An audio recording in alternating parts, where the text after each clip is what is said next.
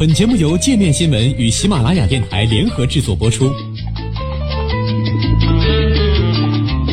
界面新闻五百位 CEO 推荐的原创商业头条，天下商业盛宴尽在界面新闻。更多商业资讯，请关注界面新闻 APP。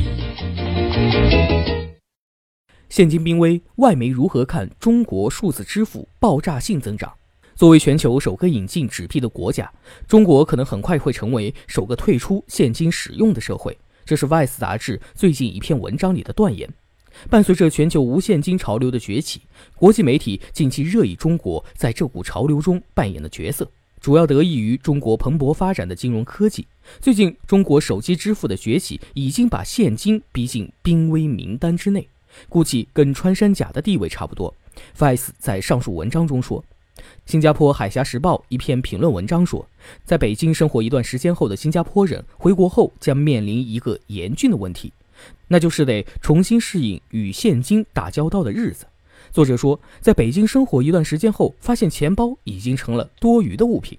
中国已经发展到了政府不得不提醒商户和支付提供商，现金仍然是个有效的支付工具。文章写道。七月底，中国央行据传约谈蚂蚁金服，不让阿里巴巴宣传无现金字眼，并要求后者公开告知商户不得拒收现金。路透上周刊发了一段视频，讲述了在北京不用现金的一日生活，将数字支付的普及描述成野心勃勃的经济现象。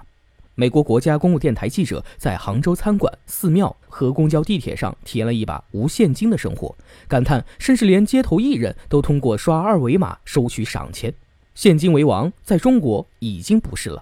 海峡时报的文章总结道，彭博则直接称中国掀起了一场无现金革命。中国数字支付近年来发展迅猛。今年四月，联合国旗下机构 Better Than Cash Alliance 发布统计报告，称2016年中国数字支付市场规模达到了2.9万亿美元，短短的四年时间增长了二十倍。其中，阿里巴巴的支付宝和腾讯旗下的微信占据了全部数字支付市场份额的百分之九十。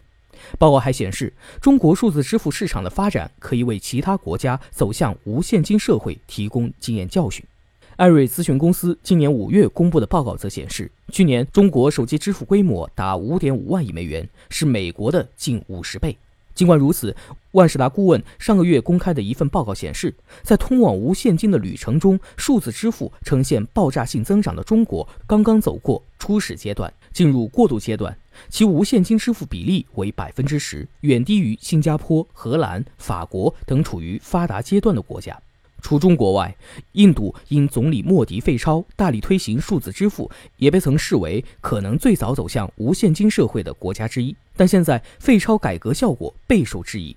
在瑞典等北欧国家，非现金支付金额占全部支付总额的比例甚至低到了百分之一。跟中国一样，支付手段的发展是主要推动力之一。不过，BBC 最新一篇报告指出，尽管瑞典社会对数字支付的接纳度很高，但仍面临不小的障碍，其中包括一些年老或者有过犯罪前科的人以及游客等可能无法使用数字支付。一场名为“现金”的反抗的全国性抵制运动已经出现。另外，网络安全隐患也是一个重要考量。今年夏天，该国政府机构数字仪泄露事件差点引发了一场执政危机。不过，接受媒体采访的分析师对中国数字支付发展的前景普遍非常看好。有分析人士认为，到二零三零年，中国将完全变成无现金社会。但中国人民银行参事盛松成近日称，未来即使是推出所谓的数字货币，亦或是无现金社会，这些也都应该是由央行主导。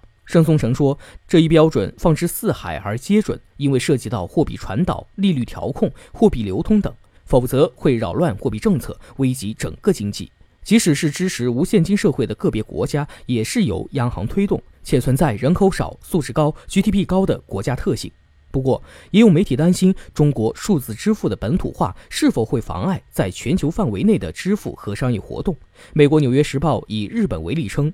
因为其本土老牌翻盖手机能够实现支付等多种功能，以至于该国迟迟没有接纳智能手机，成了技术上的落后者。不过，报道也指出，无论是阿里巴巴还是腾讯，都在开始向外推广他们的技术。